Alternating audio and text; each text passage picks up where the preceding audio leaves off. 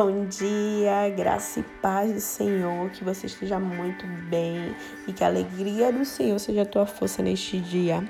E hoje eu quero falar sobre humildade. Em Filipenses 2:3 diz: "Considere os outros superiores a si mesmo".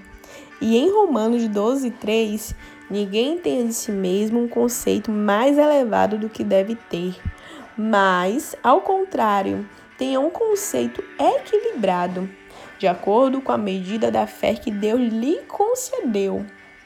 Considerar outros superiores a si mesmo é dizer que você conhece o seu lugar. A verdadeira humildade não é se colocar para baixo, mas se colocar de forma equilibrada.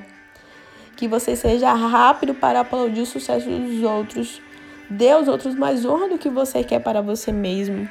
A pessoa humilde não diz: Eu não consigo fazer nada mas eu não consigo fazer tudo. Mas conheço minha parte e estou feliz em fazê-la. Paulo está dizendo: deem, uns aos outros mais honra do que você procura para si mesmo. Jesus é nosso exemplo. Contente em ser conhecido como carpinteiro, feliz em ser confundido com o jardineiro, ele serviu seus seguidores lavando seus pés. Se Jesus está tão disposto a nos honrar, será que não podemos fazer o mesmo por nosso próximo? Será que não podemos considerar outros mais importantes do que nós mesmos? Seja rápido para compartilhar o aplauso.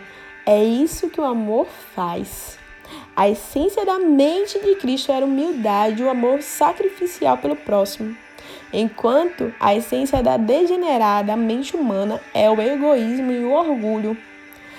Nós deveríamos ter o cuidado de nos humilharmos para que, de fato, sejamos o que precisamos ser. Humildade não é um instinto natural do ser humano, é uma virtude concedida por Deus através de um viver consagrado. Pense nisto e que Deus te abençoe neste dia.